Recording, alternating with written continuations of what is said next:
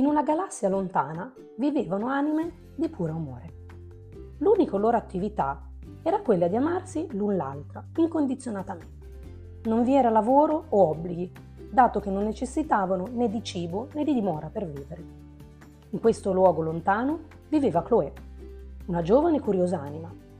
A lei amare non bastava, ai più questa caratteristica sembrava un difetto, e forse lo era per davvero, ma lei, oltre all'amore, era anche dotata di tanta creatività.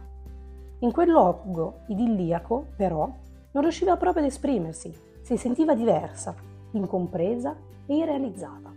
Così un bel giorno decise di voler viaggiare in altre galassie.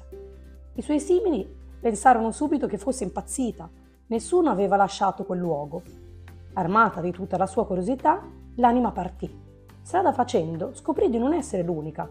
Le galassie erano tantissime e non era così raro che anime decidessero di volere di più. Così scoprì un pianeta dove era addirittura possibile fare esperienza con un corpo fisico in carne e ossa. Eccitata, si mise in attesa del suo turno e fu così che Chloé poté incarnarsi sulla Terra.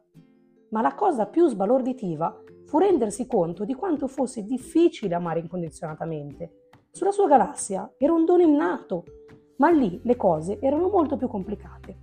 Fortuna vuole che lei possedeva anche la sua creatività e più le esprimeva, più l'amore le tornava, finché un bel giorno riuscì a recuperarlo completamente. E quello fu anche il momento in cui decise di tornare a casa. Lasciò il suo corpo e viaggiò con la luce verso la sua galassia d'origine. Lì tutti l'accolsero e, e ascoltarono le meravigliose avventure che aveva vissuto. I più coraggiosi seguirono il suo esempio e fu così che la Terra conobbe i primi bambini indaco, coloro che salvarono il pianeta con il loro amore incondizionato.